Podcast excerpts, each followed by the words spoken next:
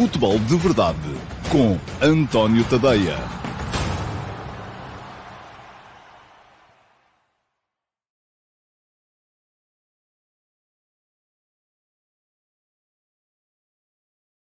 Ora, então, olá, muito bom dia a todos e sejam muito bem-vindos à edição número 787 do Futebol de Verdade. Hoje é sexta-feira, é dia 14 de abril de 2023 e, como acontece sempre às sextas-feiras, o chat no Futebol de Verdade hoje vai estar aberto. Isto é, ah, quer dizer, o chat está sempre aberto, mas eu hoje vou estar a ler o chat. E porquê é que vou estar a ler o chat?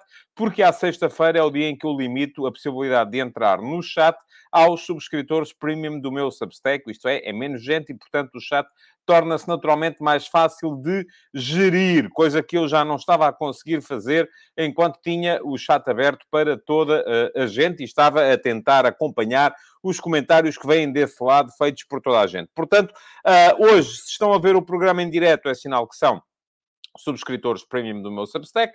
Uh, muito obrigado pela vossa contribuição para que eu possa continuar a manter a minha atividade enquanto jornalista independente dos grandes grupos de média. Uh, se está a ver em diferido, uh, pode na mesma ver o programa, ninguém lhe vai exigir rigorosamente nada, simplesmente a única coisa que não vai fazer é comentar em direto. Mas deixe estar, há ainda muitas outras formas para manter a interação. Se eventualmente acabar de ver este programa e achar que na semana que vem quereria participar, então o que é que tem que fazer? É muito simples, é só uh, subscrever o meu Substack. Está aqui a passar em baixo o endereço, é tadeia.substack.com e vou colocar aqui também uh, depois um uh, link para quem quiser subscrever.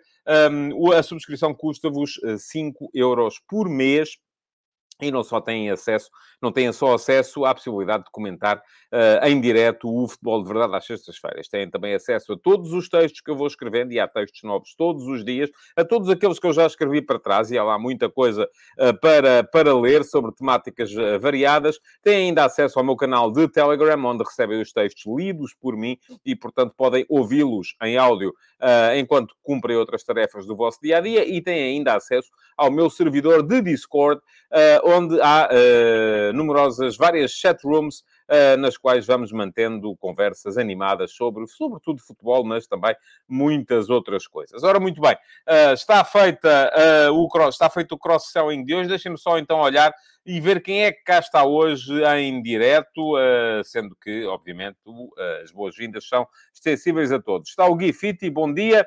Está o Marco Castanha também, bom dia a todos diz o Marco. O Guifiti deixa aqui uma pergunta, gostava de saber a sua opinião acerca do Sevilha e a sorte que tem sempre na Liga Europa. Vamos falar sobre isso mais à frente, Guilherme. Acha que é coincidência ou realmente há alguns chip que conseguem ligar e outros não? Acho que é coincidência mesmo. Luís Rodrigues, bom dia. Na sua opinião, quem se perfila como principal favorito para ganhar a Liga Europa? Uh, Manchester United. Uh, para mim, é o principal favorito. Curiosamente, se olharmos eh, para as previsões do Fire 38, e lá chegarei mais à frente, eles acham que é Uh, o Feyenoord, uh, com ligeira vantagem sobre o Man United e a Juventus. Mas, uh, para mim, Manchester United acho que tem o plantel mais rico de todos os que estão nesta Liga Europa. Josias Martin Cardoso, bom dia. Rafael Mota, bom dia. Jorge Fernandes, bom dia. O Rafael Mota deixa também uma, uma pergunta aqui no início, antes da ordem do dia. Porquê é que o Sporting não joga como ontem? Nos jogos para o campeonato. Motivação. Ah, enfim, há jogos que fez eh, bem e fez alguns bem contra o seu Sporting Clube Braga, por exemplo, Rafael. A questão é que uh, ontem perdeu uh, e, portanto, não me parece que tenha sido assim uma coisa absolutamente extraordinária. Deixa também o Jorge Fernandes uma pergunta também acerca do Sevilha. Diz que o Sevilha na Liga Europa é um caso estranho mesmo estando a fazer uma época abaixo, por qualquer razão na Liga Europa parecem gigantes, não é uma pergunta, é apenas um comentário. Uh, e o Jorge comenta também o facto de a Roma ontem merecer outro resultado, também me parece, mas foi como o Sporting, quem não marca, arrisca-se a sofrer. E acrescenta ainda ao Jorge Fernandes que o Sporting não merecia o resultado que teve, parecia que estava a jogar em casa. Bom dia para o Vincent. Vincent Lima, bom dia para o André Raposo. Uh, e o Vincent também deixa uma questão, a seu ver, qual é o maior problema do Félix? É a posição onde joga ou como joga. Acha que a posição dele é 10, inexistente no futebol atual, ou um avançado que precisa de outro ao lado, estilo 4-4-2 clássico? Acho que é um avançado que precisa de outro ao lado, sim. Acho que o Félix é, é o, o, o, jogador uh, tipicamente de entre linhas e que por isso mesmo precisa de alguém que estique as linhas para lhe encontrar o espaço entre as linhas. Uh, quando joga como avançado de referência, obviamente perde-se um bocadinho a sua capacidade. Essa é a minha opinião. Jorge Fernandes ainda está imparável hoje. Nesta fase, só a Lazio foi eliminada de todas as competições europeias entre as equipas italianas que iniciaram o ano. No entanto, não me parece que o futebol italiano demonstre ser dominador como já foi. Já lá vamos, mais daqui a bocado também. Uh, e vem cá o André Raposo, uh, que diz que o RB, creio que era o RA, o Rubem Amorim, era aí que queria com certeza chegar. Diz o André, acho que o Rubem Amorim preparou muito bem o jogo, mas não foi feliz nas substituições. Nuno Santos estava em muito bom plano e não percebia a substituição. Oh, André, um, as substituições não são nem pouco mais ou menos a principal uh, tarefa de um treinador. É aquilo que cá fora mais vezes se avalia, aí tirou este, não devia ter tirado, mas as substituições, e havia um treinador que dizia isto aqui há tempos, são um bocadinho como os melões. Podem resultar, podem não resultar, nunca se sabe muito bem. O que é que ele tinha na cabeça? Se calhar estava previsto assim, uh, entre o Nuno Santos e o Mateus Reis, que um fizesse uh, ah, 60 minutos, outro fizesse 30. É possível que isso estivesse previsto desde o início. Sim, o Nuno Santos estava bem, é verdade, mas há mais jogos e os jogos têm que ser geridos e os plantéis têm que ser geridos. Agora, o que é que é a principal uh, tarefa de um treinador? É criar uma ideia de jogo, é pôr a equipa a jogar de acordo com essa ideia de jogo e a equipa do Sporting ontem esteve muito bem nesse aspecto, portanto acho que o Ruben Amorim esteve muito bem também, uh, porque uh, agora o resto é deitarmos aqui a adivinhar, ah, se não tivesse jogado o Adam e tivesse jogado o Israel, se calhar o Israel uh, defendia aquele, ou socava aquela bola que o Adam falhou. Portanto, aí não me parece de todo que seja por aí. André Raposo ainda diz que, de resto, acho que com a matéria-prima que tinha no banco não dava para muito mais, a não ser esticar um pouco mais os titulares, exceção a Chermiti, que fez um jogo fraco. Uh, bom, o Josias Martin Cardoso pergunta se o jogo de Chaves vai ser chave para o Benfica, e sim, vai, acho que sim. E o Filipe Carvalhal vem cá dizer, ontem no final do jogo do Sporting, no meio da emoção, pensei, o Sporting em casa uh, vai eliminar a Juventus. Mas depois de esfriar a cabeça, pensei, a Juventus é uma equipe italiana desenhada para jogar fora com vantagem na eliminatória e é mestre a jogar no erro. Acha que esta segunda mão pode ser muito perigosa para o Sporting e que podemos uh, ter ficado com a imagem errada na primeira mão? Não há imagens erradas. A imagem que fica é aquela que fica. Ponto final. Agora, se a segunda mão pode ser perigosa, claro que sim. A Juve uh, tem uh, uma equipa capaz de fazer golos uh, em qualquer lado. Bom, o Alcides Correia está com a azia e veio cá só dizer que está com uma azia valente e respondeu ao Filipe Carvalhal, dizendo que a segunda mão vai ser bem mais fácil para a Juve, vão estar como querem, e diz ainda, fechados lá atrás, à espera de um erro. Ainda bom dia para o Emanuel Dantas, para o Alexandre Salazar, que diz que teve que alterar a agenda, mas cá está. Temos de fazer valer a pena o programa de sexta-feira, quantos mais melhor. É mesmo isso. E o Simão PCF eh, diz: eh, parece que Morita e Pedro Gonçalves foram suficientes para aguentar a Juve. Se tivesse jogado o Garte, tinha-se ganho alguma coisa de melhor e de diferente. Olha, lá está. É o tal contrafactual. Ninguém sabe. Como é que a gente pode saber, não é? Se calhar, uh, jogando o Garte a meio campo, teríamos um Sporting próximo daquele que acabou uh, a partida, com Morita e Assugo no meio campo e Pedro Gonçalves na frente, mas se isso teria sido melhor. Eu acho que o meio campo do Sporting ontem se portou muito bem e uh, em 2 para 2 foi sempre superior ao meio campo da Juventus, onde estavam o Locatelli, campeão da Europa, e o Rabiot, ex-campeão do mundo. Portanto, não me parece de todo que tenha sido por aí. O Luís Mendes também cá está, bom dia. Uh, o Pedro Almeida, o Gaming is Life veio só desejar um bom dia aos esportistas. Você está a deixar, uh, Álvaro, o Vitória Futebol Clube de fora destas uh, saudações e depois o Vitória, vamos ver se se consegue aguentar ou não na Liga 3. Para já a coisa não está fácil. Bom dia para o Tiago Santos. Uh, e pronto, há muito mais gente. Eu peço desculpa àqueles que o Ricardo Ribeiro também cá veio. Uh, peço desculpa àqueles que. Uh, e também cá está a Dani Teixeira, uh, que está a trabalhar e por isso está limitado. O Luís António Cabral, enfim, muita gente cá está hoje. Muito obrigado a todos por cá estarem. Muito obrigado a todos também por uh, contribuírem para, uh, o, para o meu Substack, para eu poder manter a minha atividade como jornalista independente dos uh, grandes grupos de média. Eu sei que há muita gente aí que não acha piada ao facto de o meu trabalho ser, em boa medida, enfim, há muito trabalho ali que é gratuito, Uh, mas há ali também trabalho que é pago, mas tem que ser assim, porque todos nós temos, naturalmente, a nossa vida para, uh, para gerir, e isto é, conforme dizia um de vocês também na brincadeira no outro dia, isto aqui não é a casa da avó, é trabalho. E, portanto, como é trabalho, é normal que seja assim. Vamos lá. Vamos em frente, vamos começar na correnteza normal do programa. Um, e hoje, tal como nos outros dias, vamos ter pergunta na MUS, vamos ter pergunta do Discord, ataques rápidos e ataque organizado. E no ataque organizado vou falar-vos então mais detalhadamente desse Juventus Sporting de ontem. Mas para já, Uh, vamos começar então com uh, aquilo que é normal no programa e uh, a primeira secção deste programa é a pergunta na MUS. E a pergunta na MUS de hoje vai para o Filipe Oliveira. Olá, Filipe, bom dia, muito obrigado pela pergunta. O Filipe já vinha fazendo esta pergunta uh, de forma incessante há muitas edições do Futebol de Verdade. Hoje foi o dia em que eu a escolhi como pergunta na MUS, porque é uma pergunta interessante e que permite uh, alertar as consciências de muita gente uh, para uma coisa que é uma realidade. Bom, então. Uh, pergunta o Filipe. Atualmente, na Liga Portuguesa, temos 12 jogadores japoneses. A grande maioria nas equipas pequenas. E é verdade, há muitos jogadores japoneses. Inclusive, temos dois jogadores de seleção, um deles uh, a jogar no Casa Pia. O Yuki Soma uh, esteve no último campeonato do mundo e está neste momento no Casa Pia. Mas diz ainda ao Filipe, e quase todos internacionais. é possível, pois. Provavelmente a grande parte deles vêm para cá perder dinheiro. E como a nossa liga tem alguma visibilidade para os grandes clubes europeus, virão com o intuito de dar o salto? Pergunta o Filipe.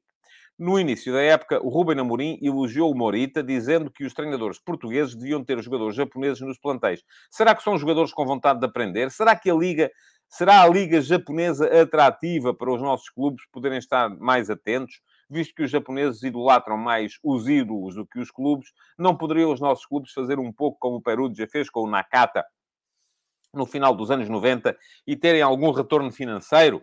Um abraço, Filipe. Muitas perguntas e interessantes por aí. Uh, Deixe-me só, eu vou só recuperar, porque há aqui umas que são mais fáceis de uh, responder, de facto. E aquilo que me pergunta aqui, um, e é verdade, os japoneses idolatram muito mais os seus ídolos do que os seus clubes, uh, mas aquilo que o Perugia fez com o Nakata, nos anos 90, que foi ir buscar um grande ídolo para depois ganhar visibilidade no mercado asiático e no mercado nipónico, sobretudo, neste momento já não é possível. Porquê? Porque neste momento já há muitos craques uh, japoneses a jogar por aí e os maiores craques já têm uma saída que não tinham naquela altura. Isto é um bocadinho aquela famosa frase do Paulo Futre, vão vir charters, na altura de chineses, quando ele era o diretor desportivo na candidatura de José Dias Ferreira à presidência do Sporting. Porquê? Porque queria ter o melhor jogador chinês da atualidade. Ele dizia qual era. Era o melhor. Pronto. Para quê? Para poder uh, uh, chamar a atenção do mercado chinês. Ora, uh, isso neste momento no Japão já não é possível porque, e vamos lá ver, 20 dos 26 jogadores que estiveram no último campeonato do mundo com a camisola da seleção do Japão jogam na Europa. E são os melhores.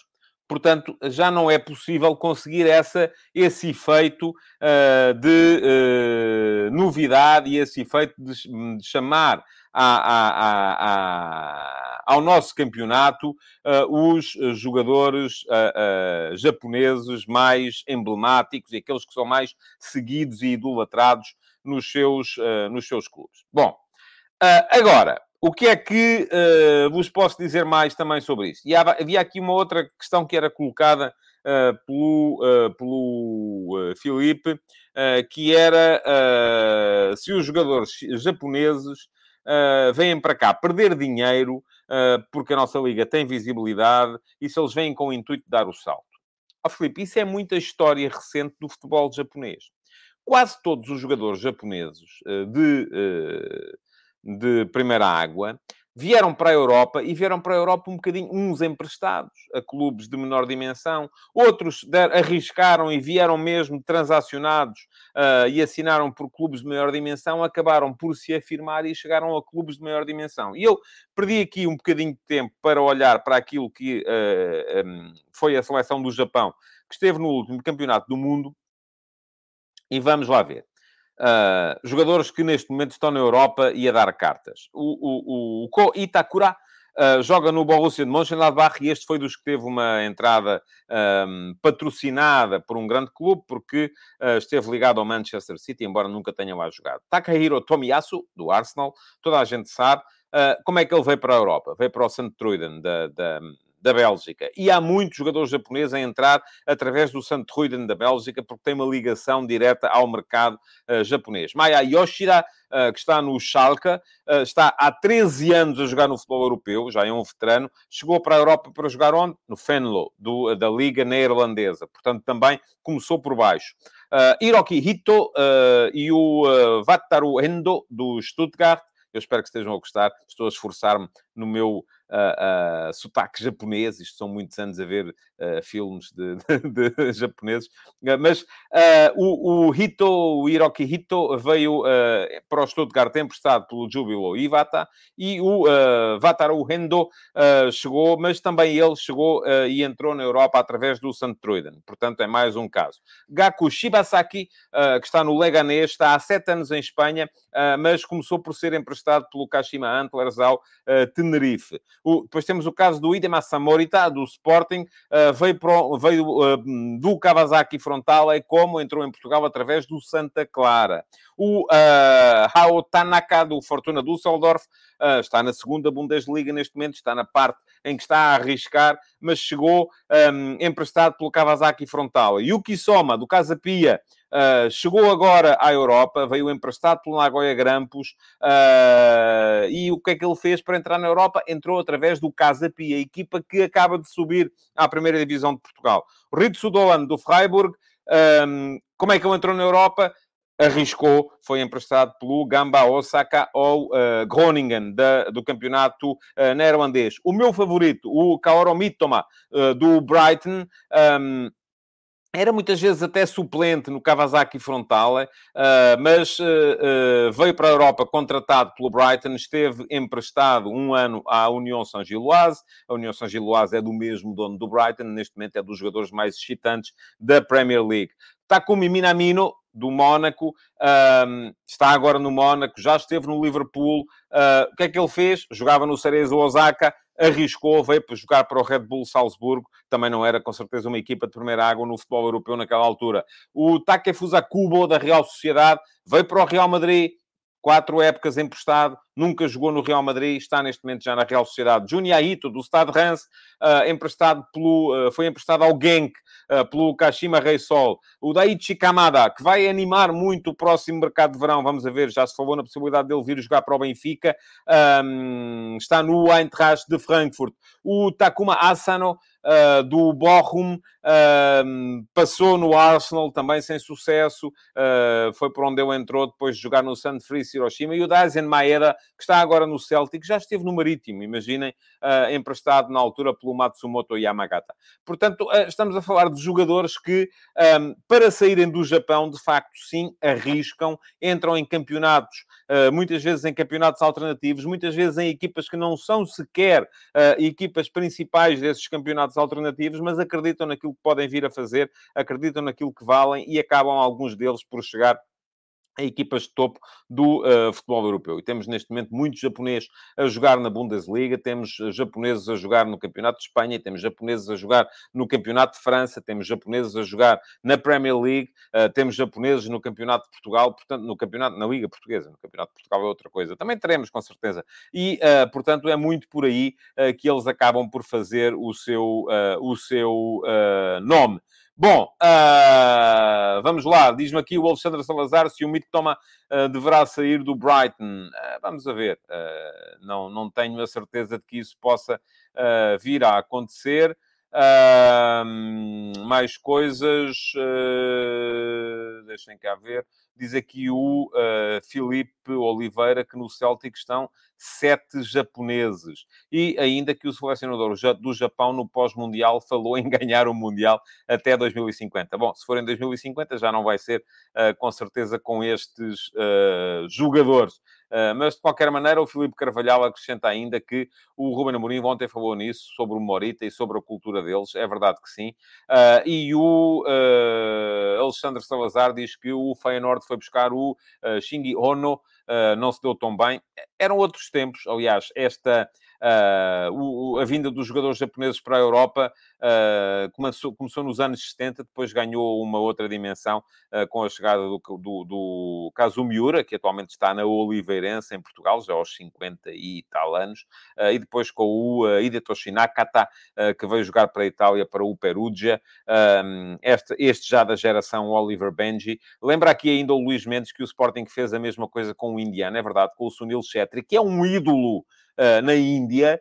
Um, o, o Sunil Chetri quando chegou ao Sporting e nunca passou da equipa B, porque não tinha qualidade para mais, eh, mas é o melhor jogador indiano eh, da... Ele tinha mais seguidores nas redes sociais do que o próprio Sporting. Portanto, estamos a falar de ídolos de mercado gigantescos. Só que muitas vezes não têm a capacidade uh, que têm os japoneses. Porquê? Porque os japoneses investiram bastante no, no, no futebol uh, para, um, para poderem brilhar. Bom, vamos lá. Vamos seguir em frente. Uh, como é que vocês podem candidatar-se a fazer a pergunta na MUS? Não têm que ser subscritores premium do Substack. Basta uh, irem à emissão gravada do Futebol de Verdade. Se querem ter pergunta na MUS na segunda-feira, é irem a esta emissão que estão a ver neste momento e na caixa de comentários deixarem perguntas. Ora, as perguntas que lá ficarem uh, na caixa de comentários da emissão gravada do Futebol de Verdade, depois, na próxima edição, eu vou olhar para elas todas e escolho uma. e essa que eu escolho é a pergunta na Muxi é aqui respondida com mais algum uh, detalhe. Porquê? Porque me dá tempo para preparar as respostas e para me documentar. Porque eu, se tivesse que dizer estas coisas todas que estive aqui a dizer de cabeça, não era capaz, naturalmente, não tinha esta uh, capacidade, nem pouco mais ou menos. Portanto, uh, já sabem, é deixarem as perguntas na caixa de comentários da emissão gravada do meu Substack, do meu, perdão, da emissão gravada do Futebol de Verdade, assim é que é, e na segunda-feira feira eu escolherei uma como pergunta na MUS. Para terem a certeza que não falham a emissão da próxima segunda-feira, fica aqui uh, um link para uh, poderem inscrever-se no meu canal de YouTube. Uh, e inscrevendo-se no meu canal de YouTube uh, e ativando as notificações, basta clicarem em cima do sino, o YouTube avisa-vos sempre que eu entro em uh, direto para podermos estar juntos nas emissões uh, do uh, futebol de verdade, por exemplo. Bom, vamos lá. Uh, há muito mais comentários, muitos interessantes. Diz aqui o Alexandre Salazar que o Rio Ave foi buscar um iraquiano há uns anos, que tinha mais seguidores nas redes que o clube. Se calhar está aí a baralhar com a questão do Taremi. não era iraquiano, era iraniano, que é, não é bem a mesma coisa. O Jorge Fernandes diz que o Nakajima não se deu bem no Porto e era uma máquina no Portimonense. certo, também foi um caso. Uh, e pronto, e é isso. É isso mesmo. Vamos embora, vamos seguir em frente, até porque temos ainda, antes de entrar nos ataques rápidos e no ataque organizado, a, a pergunta do Discord, e a pergunta do Discord é uma forma também de eu agradecer aos subscritores premium do meu Substack. Porquê? Porque é escolhida entre as perguntas que são deixadas numa sala de chat que lá está uh, precisamente para isso, que se chama Perguntas do Discord, no meu servidor do Discord, ao qual uh, só acedem os subscritores premium do meu Substack. A pergunta do Discord de hoje veio do Hugo Fowler. Olá, Hugo, bom dia. Não sei se está cá no direto ou se vai ver depois a emissão em diferido. Uh, e pergunta ao Hugo: a Juventus é uma das principais, se não a principal candidata a ganhar a Liga Europa. A Fiorentina é uma das principais, se não a principal candidata a ganhar a Liga Conferência. Eu acho que está aí a, a puxar um bocadinho para cima as possibilidades da Juve eh, na Liga Europa. Mas em relação à Fiorentina, sim, concordo em absoluto. Dado o resultado do Benfica, o mais certo é haver uma equipa italiana na final da Champions. E sim, basta o Inter eliminar o Benfica para termos a certeza de que haverá uma equipa italiana na final da Champions, porque na, na meia-final uh, vão jogar o vencedor do Milan-Napoli, que são duas equipas italianas, com o vencedor do Inter-Benfica. Ora, se forem duas equipas italianas na meia-final, a uh, jogar uma com a outra, é certo e sabido que uma delas vai estar na final. E pergunta ao Hugo, é o ressurgimento da Série A ou é uma situação conjuntural? Hugo, não tenho naturalmente certeza absoluta daquilo que lhe vou dizer, mas eu estou convencido que é uma situação conjuntural. Porquê?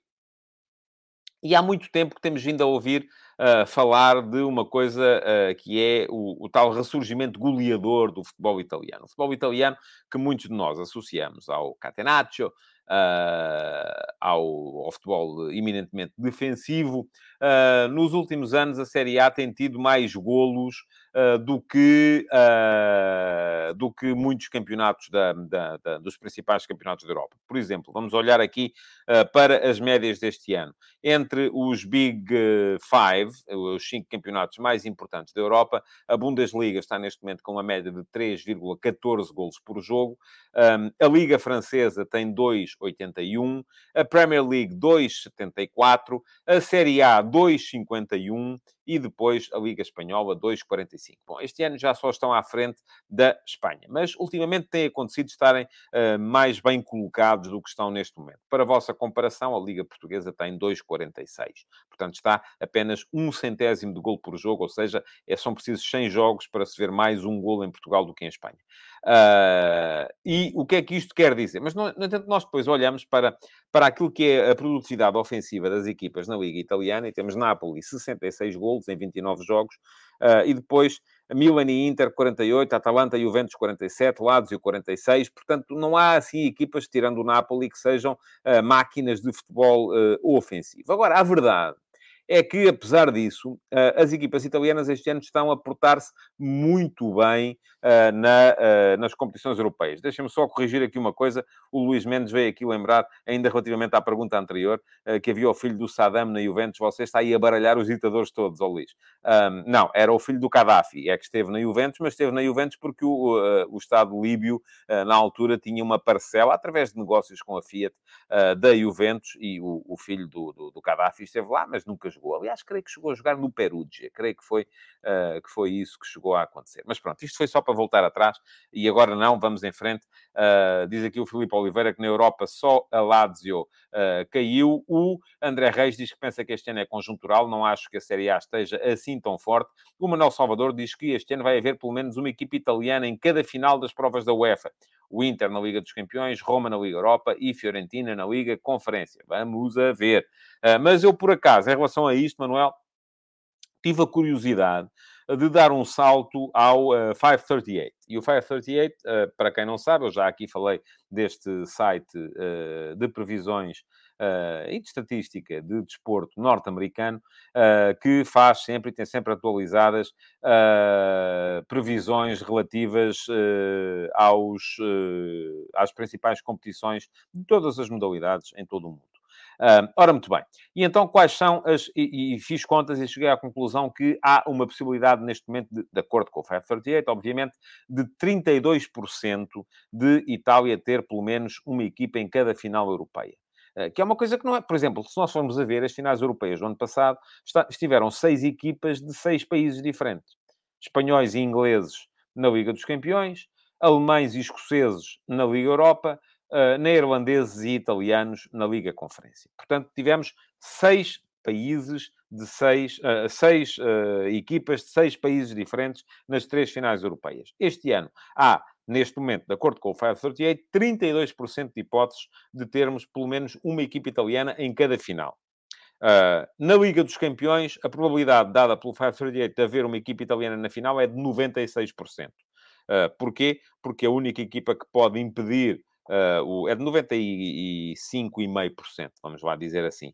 A única equipa que pode impedir uh, os italianos de lá, de, de lá marcarem presença é o Benfica, e o Benfica tem neste momento 4,5%, de acordo com o 538, de possibilidades de chegar à final da Liga dos Campeões. sendo que Neste momento, para os norte-americanos, o principal candidato a vencer a Champions é o City, com 51%, seguido do Real Madrid com 18%, Inter com 12%, uh, eh, não, desculpem, uh, City 51%, Milan 26%, Napoli 25%, uh, Real Madrid, não, baralhei, peço desculpa. Está tudo, eu troquei aqui as, as colunas e de facto eu estava a dizer bem. É City 51%, esqueçam o que eu estive a dizer. City 51%, Madrid 18%, Inter 12%, Napoli 8%, Milan 6, uh, Benfica 2, Uh, Bayern, Benfica 2% de vencer. Bayern, uh, 3% e Chelsea 1%. Portanto, um, City principal favorito. Na Liga Europa, uh, para que vejam, uh, o, o, para o 538, o principal candidato a vencer a Liga Europa é o Feyenoord, com uh, 21% de hipóteses. Uh, sendo que lhe dão 40% de hipótese de chegar à final. Seguindo-se Man United, 18%, Juventus, 17%, Leverkusen, 16%, Sporting e Roma, 9%, Sevilha, 6% e União São Giloase, 3%. Sendo que ao Sporting são dados 18% de hipótese de chegar à final. Uh, enquanto a Juventus, por exemplo, tem 34% de hipóteses de chegar à final. Uh, na Liga Conferência, por fim, uh, a Fiorentina é dada como principal favorita, 39% de hipóteses de vencer, seguindo-se o West Ham com 25%, o Nice com 18%, Uh, o Anderlecht com 8, o Rente com 7 e o uh, Alkmaar com 3, sendo que a Fiorentina uh, tem, de acordo com o mesmo site norte-americano, 65% de hipóteses de estar na final. Portanto, temos aqui pela frente a probabilidade elevada de virmos a ter uma equipa italiana numa final europeia. E isto, uh, de facto, pode levar-nos a pensar que os italianos estão aí, outra vez, em, em grande. Mas eu creio, Hugo, que esta é, de facto, uma situação conjuntural. Porque nós estou a ver, e nós vemos as equipas italianas a jogar. Nós vimos uh, uh, como o Inter foi, eliminou o Porto, sendo, do meu ponto de vista, inferior na maior parte do tempo. Uh, vimos como o Inter poderá vir a eliminar o Benfica, e neste momento é amplamente favorito para o fazer, porque ganhou por 2 a 0 na luz, uh, mas também beneficiando de um dia mau da equipa do Benfica, e como a Juventus ganhou ontem ao Sporting, não sendo uh, melhor do que o Sporting no, no jogo em Turim. Vamos ver, o que os italianos de facto estão a conseguir é compaginar bem aquele futebol mais mais uh, uh, seguro e cínico, uh, com a capacidade para fazerem golos de quando em vez. Vamos lá ver o que é que vocês dizem. Diz o César Gonçalves: este ano há muitas equipas italianas nas competições europeias nesta fase da Champions, por exemplo, há outras equipas de campeonatos melhores que não estão lá.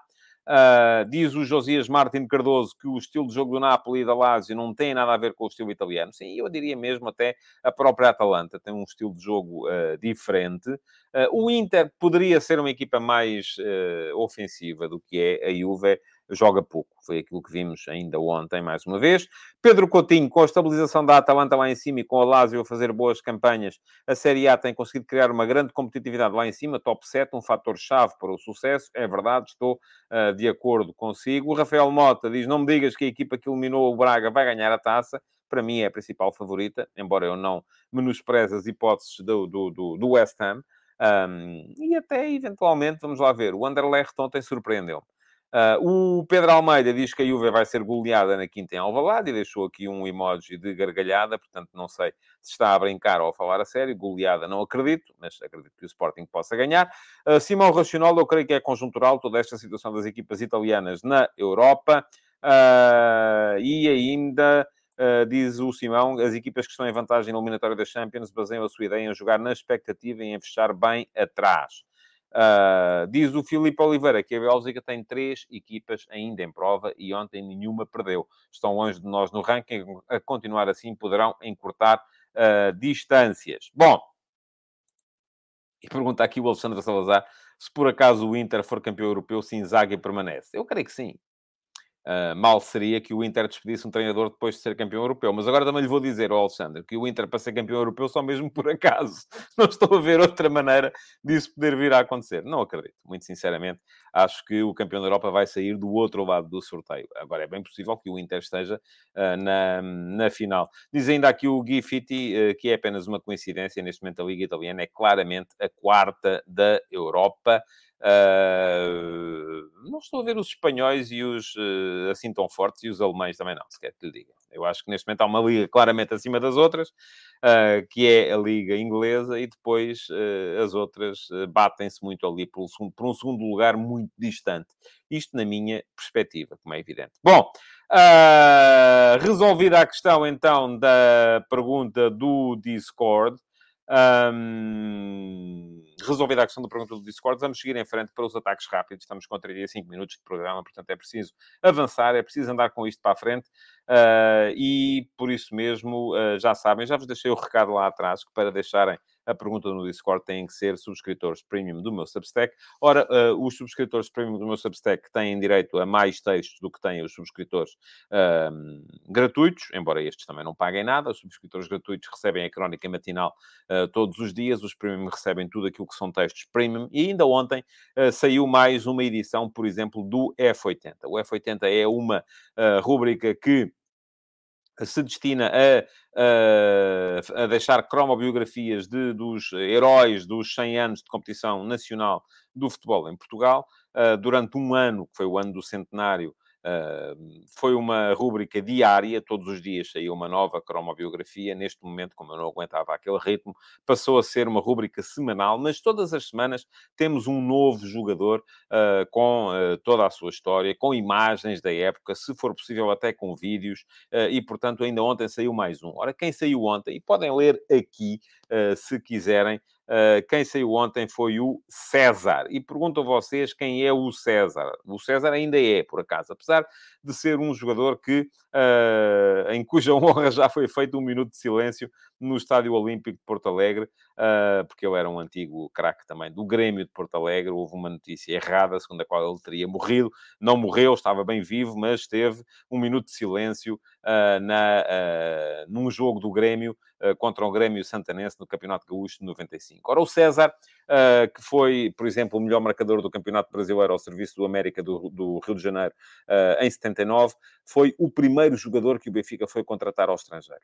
Uh, chegou a Portugal em dezembro de 79, marcou, por exemplo, o gol que deu ao Benfica a vitória na, taça, na final da Taça de Portugal de 1980, ainda foi duas vezes campeão pelo Benfica e depois, ao fim de três anos, foi perdendo espaço, primeiro para Filipovic e depois já não era um, um, jogador fundamental, acabou por regressar ao Brasil. E no Brasil, uh, no uh, Grêmio, nesse ano de 83, ainda foi dele o golo que deu ao Grêmio a vitória na, sua, na primeira Copa Libertadores da história uh, do, do clube gaúcho. depois já não esteve o César em campo, esteve lá na comitiva, mas não em campo, na final da taça intercontinental que o uh, Grêmio ganhou ao Hamburger da uh, Alemanha nesse ano de 1983. já estava meio magoado, mas pronto. Se quiserem saber a história toda dele, o link ficou lá atrás. está no meu Substack, o F80, relativo à carreira de César Martins de Oliveira, o primeiro jogador que o Benfica foi contratar ao estrangeiro. Vamos então embora para os ataques rápidos. Uh, e nos ataques rápidos de hoje, como é natural, há muito futebol de ontem para, uh, para recordar, há muito futebol para antecipar também para o fim de semana. Uh, vamos lá então a isso. futebol de ontem, primeiro que tudo, Liga Europa, resultado mentiroso, aquele que foi o do Manchester United de Sevilha. o Man United muito superior durante 70, 75 minutos, chegou a 2 a 0, podia e devia ter feito mais golos. no final, aquilo parecia uma daquelas compilações de desastres que nós vemos na, no YouTube às vezes e na Reality TV, que é, enfim, houve dois autogolos, um deles uma jogada do Jesus Navas até à linha de fundo, cruzamento, e é o Malásia quem desvia a bola para dentro da própria baliza. No outro, há um cabeceamento do N-Nassiri, aquele mesmo marroquino que marcou o gol que eliminou Portugal no último campeonato do mundo. A bola ia claramente para fora, bateu na cabeça também de um atónico do Harry Maguire e desviou-se do uh, David De foi para o fundo da baliza. 2 a 2. O Sevilha que ainda há bocado aqui algum de alguns de vocês diziam, parece que se transcende sempre que se joga na Liga Europa, mas não creio que tenha uh, futebol para poder eliminar o Man United. Vai ter a segunda mão em casa, vem com o empate de Inglaterra. O Man United vai estar sem Rashford, que está lesionado, uh, sem Varane e Lisandro Martinez, também lesionados. Vamos ver se Martinez consegue recuperar a tempo. Uh, sem Bruno Fernandes, castigado, mas mesmo assim estou convencido que o Man United vai chegar a Sevilha e vai ganhar a eliminatória. De resto, Vitória do Feyenoord sobre a Roma por 1 a 0, vingança, perdão, da última final da Liga Conferência, mas teve algum azar a Roma falhou um penalti, meteu bolas no, nos ferros, uh, podia ter conseguido também outro resultado a equipa do José Mourinho. Uh, eu gosto muito desta equipa do Feyenoord, já vos disse isso aqui, uh, acho que o Arna Slot está a fazer um grande trabalho em Roterdão, mas vamos a ver, muita curiosidade para o jogo da da, da segunda mão. Uh, e há um empate uh, fantástico da União São Giloase em Leverkusen. Este Leverkusen, de facto, já desde a fase de grupos uh, em que esteve com o Flóculo Porto, me parecia ser uma equipa fraquinha e que não levem a mal os defensores da Bundesliga, mas de facto este Leverkusen não convence ninguém. Vamos a ver mesmo assim, também não estou convencido que a União São Giloase possa, em casa, carimbar o apuramento para as meias finais. É verdade, nas meias finais, o vencedor do uh, Juventus Sporting vai jogar com o vencedor do Man United de Sevilha. Portanto, fica um bocadinho mais adaptado o caminho para a final para quem está do outro lado do sorteio. Conference League.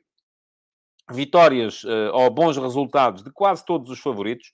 Uh, ganhou a Fiorentina 4 a 1 fora na Polónia ao Lech Poznan, portanto está já com pé e meio na meia final. Um, o Nice e o West Ham conseguiram empatar fora os seus jogos. A surpresa para mim veio da vitória do Anderlecht uh, sobre o Alkmaar, 2 a 0. Um Anderlecht que teve no 11 inicial o Jan Vertonghen e o uh, Islam Slimani, ex-jogadores do uh, Benfica e do Sporting. Slimani já não estava em campo quando foi feito o segundo golo, mas de qualquer modo, ambos titulares numa vitória por 2 a 0 do Anderlecht. Deixa o Anderlecht com boas possibilidades de conseguir a sua primeira meia-final europeia desde, imaginem, 1990. Eu ainda sou do tempo em que o Anderlecht era uma das equipas a ter sempre em conta, quando o futebol belga ainda era para ser tido em conta, mas ainda há bocado um de vocês dizia aqui isso mesmo, que as equipas belgas estão uh, bem neste momento uh, nas uh, competições europeias, e isso é de facto uma verdade. De resto, futebol, já vimos o futebol de ontem, o futebol de ontem traz-nos outra novidade,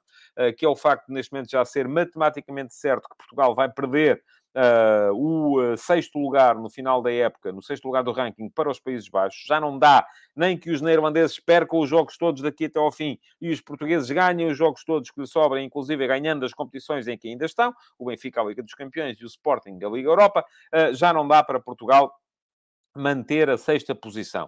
Uh, isto no próximo ano não vai ter reflexos ainda, uh, isto é, no próximo ano ainda vamos ter uh, duas equipas, mais uma na Liga dos Campeões, uma na Liga Europa e duas na Liga Conferência, mas a partir de 2024 25 vamos perder uh, uma equipa e vamos perder, sobretudo, uma equipa na Liga dos Campeões. Ou seja, no próximo campeonato, uh, o campeonato de 2023-24, só vai apurar o campeão diretamente para a fase de grupos da Liga dos Campeões, mais o campeão já não vai ser cabeça de série, uh, porque esse lugar vai ser ocupado pelo campeão neerlandês, uh, e, uh, além disso, o segundo classificado vai ter que jogar as pré-eliminatórias. O terceiro, que agora está a jogar as pré-eliminatórias, vai ter que ir para a depende, Liga Europa ou Liga Conferência, dependendo daquilo que for, uh, na altura, uh, a final da Taça de Portugal.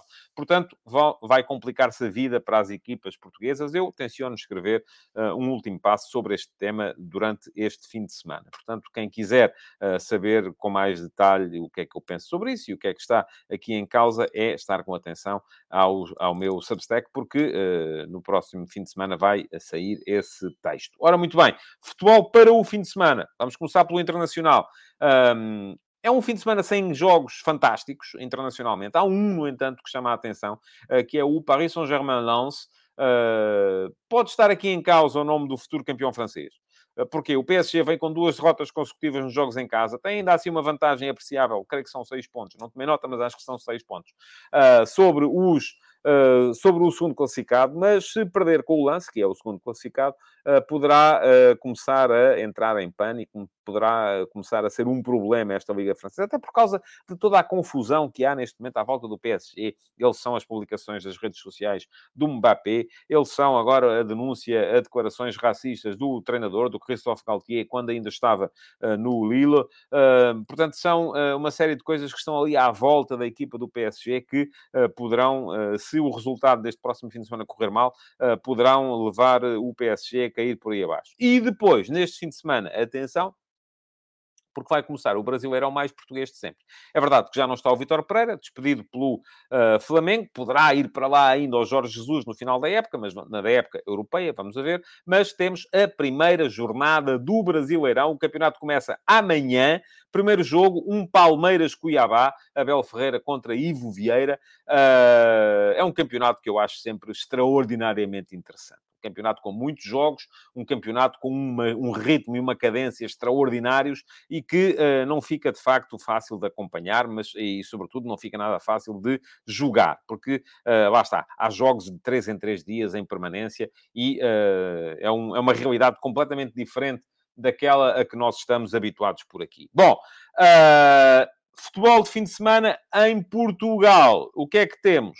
Uh, vamos olhar aqui rapidamente, e há bocado aqui alguém deixava dúvidas ou questões acerca de qual vai ser o jogo da semana no meu Substack, já fiz as contas, é o Sporting Aroca. Já sabem, todas as semanas, todas as jornadas do Campeonato Português, eu uh, pego nos, jogos, nos joguinhos todos, somo uh, o lugar da classificação das duas equipas que estão em cada jogo e o jogo que der um total mais baixo é o jogo do qual vou fazer crónica analítica. Neste fim de semana vai ser o Sporting Aroca. Porquê? Porque em campo vão estar o quarto classificado, o Sporting, e o quinto classificado, o Aroca. Ou seja, o total dá 4 mais 5, 9. É o jogo mais uh, uh, interessante à partida da jornada deste fim de semana do Campeonato Português. Vai ser no domingo, portanto, já sabem, segunda-feira vamos ter no meu Substack a crónica analítica do Sporting Aroca, com quadros estáticos, tudo e mais alguma coisa, para poderem uh, acompanhar melhor uh, aquilo que foi do plano tático, no plano estratégico, a partida entre estas duas equipas. E é um jogo fundamental, uh, tanto para uma equipa como para outra. Para o Sporting, porque precisa de manter, pelo menos, ou de se aproximar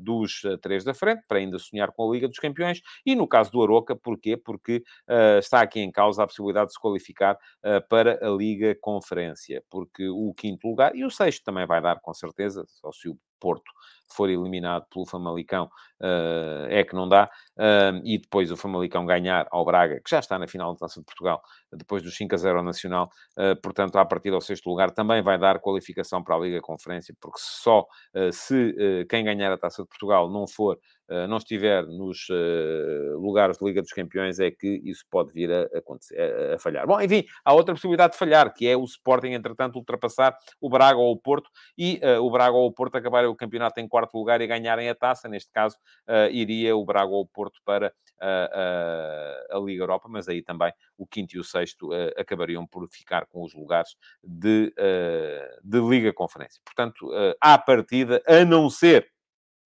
que o Famalicão uh, ganhe a Taça de Portugal, o Nacional já não acredito que isso venha a acontecer, uh, o quinto e o sexto lugar vão ambos dar qualificação para a Liga Europa. Jogos de fim de semana em Portugal. Uh, o festival vai começar com os Chaves Benfica, já amanhã.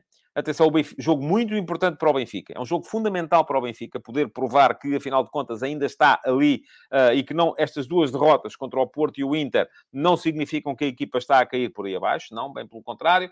Uh, o Benfica vai estar... Vamos ver o que é que vai fazer o Roger Schmidt. Se vai mudar muito o 11. Se vai manter o mesmo 11 de sempre. Enfim, há dois jogadores que não jogam. Bá não joga, está magoado. Florentino não joga, está castigado. Mas esta é a substituição que ele faz sempre, Florentino por Neres. Portanto, vamos ver qual é o 11 que o Benfica vai apresentar. Se é o 11 de sempre, com Arsenas ao lado de Chiquinho no meio campo e o Neres a entrar para os três da frente. Um, ou se vamos ter mais alterações uh, para se verem outros jogadores com a camisola do Benfica. À partida, o Benfica enfim, tem sete pontos de avanço sobre o Porto no campeonato, faltam sete jornadas, continua a ser, do meu ponto de vista, o uh, principal favorito a ganhar a Liga, mas não pode facilitar neste momento, até sobretudo por causa do momento psicológico, uh, porque se o Benfica perde pontos em Chaves, pode começar a vacilar e a duvidar ainda mais de tudo. O Chaves, no entanto, em casa não tem sido uma equipa fantástica. É verdade que faz sempre golos, Reparem, na última jornada perdeu por 2-1 com o Braga, antes tinha ganho 2-0 ao Portimonense, perdido por 3-1 com o Porto, perdido por 3-2 com o Sporting, ganhou por 2-1 ao Marítimo, empatou a 1 com o Aroca e perdeu por 2-0 com o Famalicão. Portanto, nos últimos 1, 2, 3, 4, 5, 6, 7 jogos em casa, o Chaves só ganhou 2 e empatou 1 o que quer dizer que perdeu os outros quatro. E em seis deles sofreu golos. Portanto, não estou a ver uh, que o Chaves seja a equipa para fazer muita sombra ao Benfica. Mas vamos a ver também em que ponto é que o Benfica chega a este jogo e como é que o Benfica se apresenta. Depois, ainda amanhã, Porto Santa Clara. Um, o Porto vem moralizadíssimo da vitória na luz. Tem que manter uh, a pressão, pelo menos. Vamos a ver se quando o Porto começar a jogar, se o Benfica, entretanto, deixou pontos ou não deixou pontos em, em Chaves. Mas uh, se não deixou o Porto tem que manter a pressão, se deixou, o Porto quererá reduzir a distância. Portanto, e tem um jogo ideal para isso. Porquê? O Santa Clara vem de 8 derrotas seguidas, uh, vem de 18 jogos consecutivos sem vencer. A última vitória foi em novembro, quando ganhou por 3 a 1 ao Estoril. Uh, e, uh, mesmo não tendo Taremi, creio que o Porto pode ter um 11 alternativo, que acabará sempre por ser...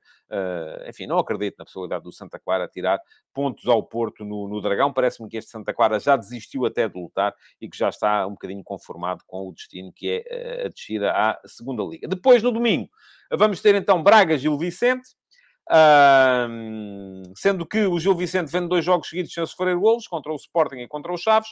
Uh, o Braga uh, tem, no entanto, sido um ataque ah, enérgico e concretizador. Nos últimos quatro jogos, há um jogo contra o Porto, em que não lhe correu tão bem, mas de resto fez quatro golos ao Estoril, fez quatro golos ao Vizela, fez cinco golos ao Nacional, portanto é um ataque que tem estado muito bem. espero, francamente, e o Braga já vai entrar em campo, lá está, a saber o que é que fizeram Benfica e Porto, ainda à espera de ver o que é que fará o Sporting, mas também precisa de, uh, pelo menos, manter a distância relativamente ao Sporting, porque vai ter em breve uma deslocação à luz para jogar com o Benfica. Por fim, domingo ao fim do dia, Sporting Aroca. o Aroca, atenção, vem de seis jogos consecutivos sem perder fora de casa. Uh, perdão, vem de seis jogos consecutivos sem perder, assim é que é, e nos últimos jogos fora de casa ganhou 1 a 0 em Famalicão, ganhou 2 a 0 em Guimarães, empatou 0 a 0 no Boa Vista, portanto é uma equipa que não sofre golos fora com tanta facilidade assim. Uh, vamos ver também como é que o Sporting gera o grupo, vem de um jogo desgastante ontem em Turim, vai ter outro jogo desgastante em casa contra a Juventus na próxima quinta-feira. Sporting viu ontem interrompida uma série de 11 jogos consecutivos sem perder, não perdia desde que tinha sido batido pelo Flóculo do Porto no Clássico de Alvalade para o campeonato. E agora isto não era suposto aparecer aqui, vamos tirar, porque aquilo que tem que aparecer aqui é mesmo o ataque organizado para vos falar então desse jogo de ontem do Sporting em Turim. Entretanto, não tenho estado a tomar muita atenção aos vossos comentários, porque senão não conseguia fazer o programa em menos de uma hora. Peço-vos desculpa.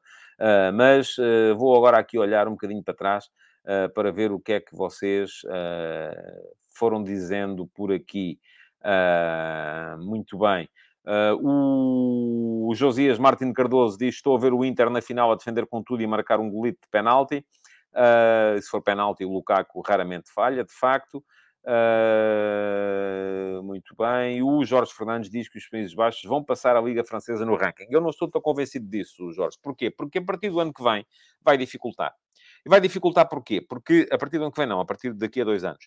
Eh, porque vão passar a ter as dificuldades que Portugal tinha neste momento. Isto é, mais equipas na Champions, menos equipas na Liga Europa. E as equipas da Champions, enfim, se elas conseguirem pelo menos ser terceiras dos seus grupos, para depois estarem na Liga Europa, poderão vir ainda a pontuar. Uh, mas se o não fizerem, então vai complicar-se, porque vão, vai ser dividido, os total pontos vai ser dividido por mais, uh, e não vão conseguir tantos pontos porque vão estar a jogar um patamar acima. Portanto, acho que não vai ser fácil para os Países Baixos ultrapassarem a França. Não creio que haja lá qualidade para, uh, para isso. Uh, muito bem, o Alexandre Salazar trazia aqui uma pergunta que eu lhe sugiro que deixe no Discord, porque não temos uh, tempo agora para perguntas tão elaboradas, como, de resposta tão elaborada como aquela que me deixou aqui.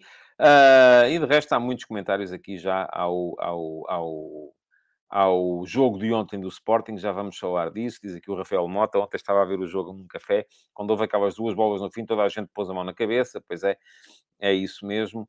Uh, ok, mais coisas. Uh, diz aqui o Pedro Santos que o Xabi Alonso, e eu levo muito a sério as opiniões do Pedro Santos, sobretudo quando se trata da Bundesliga, porque ele é eh, particularmente conhecedor. Está a fazer um trabalho fantástico. O Leverkusen deve ser a melhor equipa da segunda volta. Antes dele lutava para não descer, agora já é sexto. Pronto, ok. Então isso escapou-me. Por acaso não estava uh, assim tão, tão a par uh, dessa subida fantástica. Uh, do, do Leverkusen. O Luís Mendes confirma que o Leverkusen de Xavi Alonso estava muito forte até ontem. Uh, ok, mais comentários vossos. Uh, o Marco Lopes pergunta se a nova competição começa já para o ano ou só daqui a dois. É só daqui a dois, de facto. Vai ser só em 24, 25. Uh, e, enfim, bom, enfim, muito mais coisas. Há aqui muito mais comentários. Eu disse Lilo há bocado e era Nice. Uh, de facto, e alguém aqui me corrigiu relativamente às declarações do Christophe Galtier, mas foi de facto no Nice que ele as uh, proferiu. Bom, vamos lá. Vamos ter que seguir em frente, vamos passar ao ataque organizado. Porquê? Porque uh, temos que falar aqui um bocadinho do jogo do Sporting com o Juventus. O Sporting teve, um, perdeu uma oportunidade uh, extraordinária de ganhar pela primeira vez na sua história em Itália. Nunca aconteceu, o Sporting nunca ganhou um jogo em Itália. Uh, podia tê-lo feito ontem, porquê? Porque foi melhor do que a Juventus. E foi melhor em todos os parâmetros. Né? Não há parâmetro, no, menos num, pronto, enfim, que é a capacidade de aproveitamento das oportunidades. Porque aí, de facto, o Sporting não foi uh, tão melhor assim, foi pior. Uh, e basta olharmos, por exemplo, para o índice XG, o índice de golos esperados das duas equipas no jogo de ontem. A Juve acabou o jogo com 0,83, isto é, podia ter marcado entre 0 e 1 golo. Um golo, vamos lá, marcou, portanto esteve em linha até um bocadinho acima daquilo que era suposto. O Sporting acabou o jogo com um XG, um índice de golos esperados, de 1,89. Isto é, em condições normais, o resultado do jogo de ontem devia ter sido 2 a 1 para o Sporting. Não foi. Foi 1 a 0 para a Juventus, porque o Sporting falhou muito. O Sporting teve mais bola, 56-44 em posse, teve mais remates, 17-9, teve mais remates enquadrados, 5-2, uh, ah, e, portanto, podia e devia ter ganho o jogo à Juventus. Porquê é que não ganhou? Porque lá está, as equipas italianas são uh, particularmente... Uh, aproveitadoras deste tipo de situações, e esta Juventus é uma equipa muito experiente, é uma equipa que uh, é capaz de, com pouco futebol, uh, ganhar jogos. E, de facto, esta Juventus, é preciso dizê-lo, para os jogadores que tem, uh, joga pouco. Joga pouco, é isso que é preciso ver. Eu já escrevi sobre o jogo hoje de manhã, nas conversas de bancada, e fica aqui também o link para quem quiser dar lá um salto para, para, para ler. Uh, é para todos, é um texto de leitura livre. Uh, agora, uh, relativamente ao jogo de ontem, foi, eu acho que foi até me podem dizer, ok, faltou o matador ao Sporting. Sim, acho que Chermiti foi o jogador menos do Sporting ontem. Foi um jogador que uh, não foi particularmente feliz a ligar o jogo uh, e, ao mesmo tempo, também não apareceu como era suposto um jogador com o cabedal dele. Tem que aparecer mais vezes à frente dos centrais e não apenas atrás à deixa. Tem que uh, estar mais capacitado para discutir bolas aéreas na, na, na área e esse, isso ele nunca, nunca foi capaz de fazer. depois, faltou também a capacidade na sua própria própria baliza para impedir a Juve de marcar. Uh, e o Adam, que até tinha feito uma boa defesa logo aos 12 minutos no remate do Chiesa, que foi a única uh, situação, além daquela que deu o golo, em que a Juve podia ter feito alguma coisa com o jogo. No final, o Adam, de facto, o comprometeu. Há um canto marcado rapidamente, a equipa do Sporting parece estar mal posicionada, desconcentrada, porque o canto foi marcado depressa. Uh, o Adam falha clamorosamente o soco, uh, não atinge a bola, ela é cabeceada pelo Vlaovic, ia para a baliza, era golo, Coates uh, safa muito bem em cima da linha, mas depois o, vamos chamar-lhe assim, entre aspas, azar, enfim, porque aqui eu acho que não há azar, há sobretudo competência ou incompetência, mas o azar barra incompetência da equipa do Sporting foi tanto que uh, o corte do Coates vai para o Diomande e o Diomande, se o Diomande não estivesse ali, a bola iria ter com o Adam como o Diomande estava ali, a bola bate no Diomande e vai para o pé direito do Gatti, que ali a meio metro da linha de gol só teve que chutar para fazer o gol. E atenção, mesmo aí podia ter-se dado o caso de chutar contra o Coates, que ainda estava entre ele e a linha de baliza, só que não, conseguiu chutar sem ser contra o Coates, não fez aquilo que fizeram depois no, no final do jogo o Pedro Gonçalves e o Bellerin uh, no mesmo lance, aos 90 mais 1, em que o Sporting podia e devia ter uh, feito pelo menos o golo do empate. Mas aquilo que deu para perceber foi um Sporting com processos muito mais bem oleados. Tudo o resto, portanto, esqueçam aquilo que interessa, são os golos, não é? Esqueçam aquilo que interessa, esqueçam o que se passou numa baliza e o que se passou na outra baliza. Tudo o resto o Sporting foi melhor. Processos muito mais bem oleados, uh, equipa a trabalhar muito melhor, a jogar de cor, a jogar de olhos fechados. Uh, Parece-me que esta equipa do Sporting, e para aqueles que estão sempre a reclamar, tem que abdicar dos três atrás, porque não faz sentido, porque não sei quê, porque não sei quem mais. Ouçam, esta equipa do Sporting, neste momento, a jogar como está a jogar, joga de olhos fechados. É uma equipa que joga muito bem. Falta-lhe depois ter qualidade em alguns detalhes, qualidade, e isso, meus amigos, é como tudo, é preciso que o próximo mercado não leve os melhores jogadores e que traga melhores jogadores. Ah, porque se isso acontecer, tendo o Sporting os processos tão bem oleados como tem neste momento, parece-me que uh, se não perder jogadores fundamentais e se conseguir manter o, o, o treinador, uh, terá com certeza uma palavra muito séria a dizer no próximo, no próximo campeonato e nas próximas competições europeias. Ontem, o 3-4-3 do Sporting foi sempre melhor que o 3-4-3 da Juventus. Parece-me que o Massimiliano Allegri uh, menosprezou o Sporting, claramente, achou, bom, é, porque havia aquela dúvida Como é que vamos? Vamos com uh, dois médios, vamos com três médios. A Juve, ultimamente, por exemplo, no campeonato na Série A, tem jogado com três médios uh, com dois avançados apenas. Mas olhando, o Alegre terá olhado para o meio campo do Sporting, Morita, Pedro Gonçalves. Não, isso são dois e chegam para eles. Não chegaram. O meio campo do Sporting conduziu sempre o jogo para o meio campo da Juventus. E o Morita e o Pedro Gonçalves deram um chocolate uh, no uh, Locatelli e no Rabiot durante boa parte da, da partida. Já vos disse aqui, a Juve Uh, foi, uh, teve uma boa situação logo aos 12 minutos, o tal remate do Chiesa uh, para boa defesa do, do Adan, uma situação de transição, mas depois foi o Sporting a mandar. Morita podia ter marcado aos 20, num remate que passa a dois dedos do poste direito da baliza ainda do Chesney.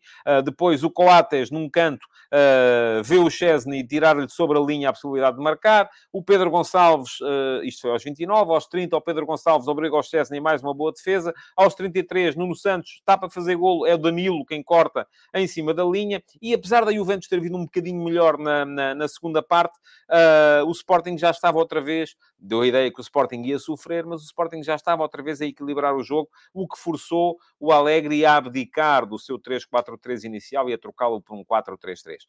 Um, com a saída do Kostic e a entrada do Fagioli, enfim, a outra foi uma troca por troca, do Milik pelo Vlaovic, portanto não houve grandes diferenças, mas a Juve passa a jogar em 4-3-3, linha de 4 atrás, Quadrado assumido claramente como lateral direito, o uh, uh, Danilo assumido como lateral esquerdo, Chiesa extremo esquerdo, Di Maria extremo direito, Vla Vlaovic como ponta de lança e o meio campo a 3, Locatelli, Rabiot e Fagioli, para conseguirem segurar uh, o, o Morita e o Pedro Gonçalves. Porquê? Porque a inserção dos avançados móveis do Sporting na zona do meio campo é feita de uma forma particularmente ágil e conhecedora. A inserção dos centrais com bola, primeiro Santos Juste e uh, Gonçalo Inácio, depois Diomande e Gonçalo Inácio, foi sempre feita também muito bem. Os laterais dão largura, portanto, a equipa do Sporting jogou muito bem. E a verdade é que a Juve faz o golo, uh, na, na, tal falha do, do Adam, uh, e o Sporting depois mesmo assim ainda teve a possibilidade de chegar ao empate e devia tê-lo feito, primeiro num cabeceamento do Morita aos 89 minutos, que passa ao lado, não tanto aqui, porque aqui parece-me que o Perin estava a controlar muito bem o poste, mas sobretudo depois, aos 90 mais 1, numa belíssima jogada do Artur Gomes pelo corredor esquerdo, cruzamento, o tal movimento que o Chermiti nunca conseguiu fazer de antecipação à defesa adversária, fez-o nesse lance o Pedro Gonçalves, uh, ganhou a frente ao Danilo, uh, chutou para a boa defesa do Perini e depois na recarga do Balharino. Era só desviar a bola do guarda-redes que estava deitado no chão, ele não o conseguiu fazer e o Sporting veio assim com uh, derrota de Turim. Ora, parece-me que Uh, no meio disto tudo, o, o, Sporting não perdeu de todo. Eu, eu, eu, ontem disse aqui, e confesso que a Juventus me desiludiu, uh, porque estava à espera de mais futebol desta equipa da Juve.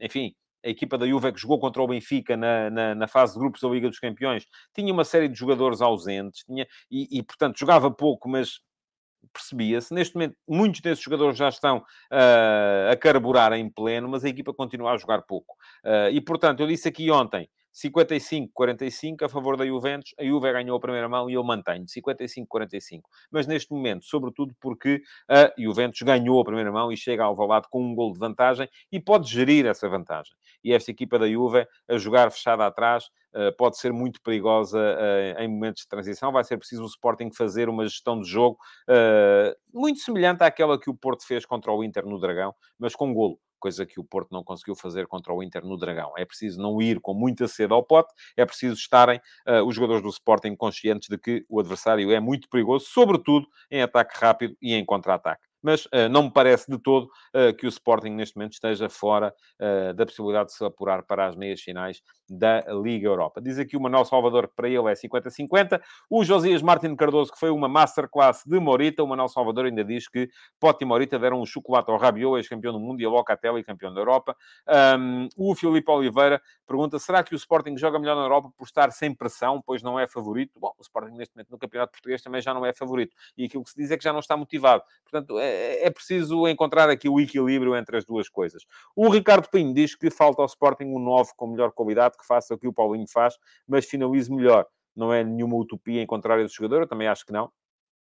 Uh, a questão é que, lá está, é o projeto, não é? Uh, e havendo Paulinho, uh, havendo depois Chermite e Rodrigo Ribeiro para potenciar, não creio que o Sporting vá buscar outro avançado, porque se vier outro avançado, então isso significa que o Chermite e o Rodrigo Ribeiro não vão sequer crescer porque não vão jogar.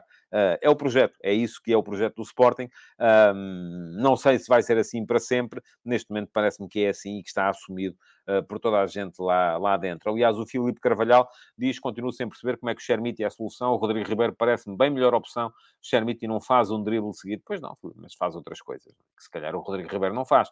É um jogador mais possante, no choque, uh, e isso pode vir a ser até, com certeza, importante. Bom, uh, estamos a chegar ao final uh, do programa de hoje. Queria agradecer-vos a todos por terem estado aqui no direto, também àqueles que eventualmente vierem a ver esta emissão em diferido, e lembrar-vos que quem quiser deixar comentários uh, na caixa de comentários da emissão gravada, pode fazê-lo. Deixem perguntas, porque de todas as que aí ficarem, eu vou, deixar, eu vou escolher uma para ser a pergunta na MUS do Futebol de Verdade da próxima segunda-feira.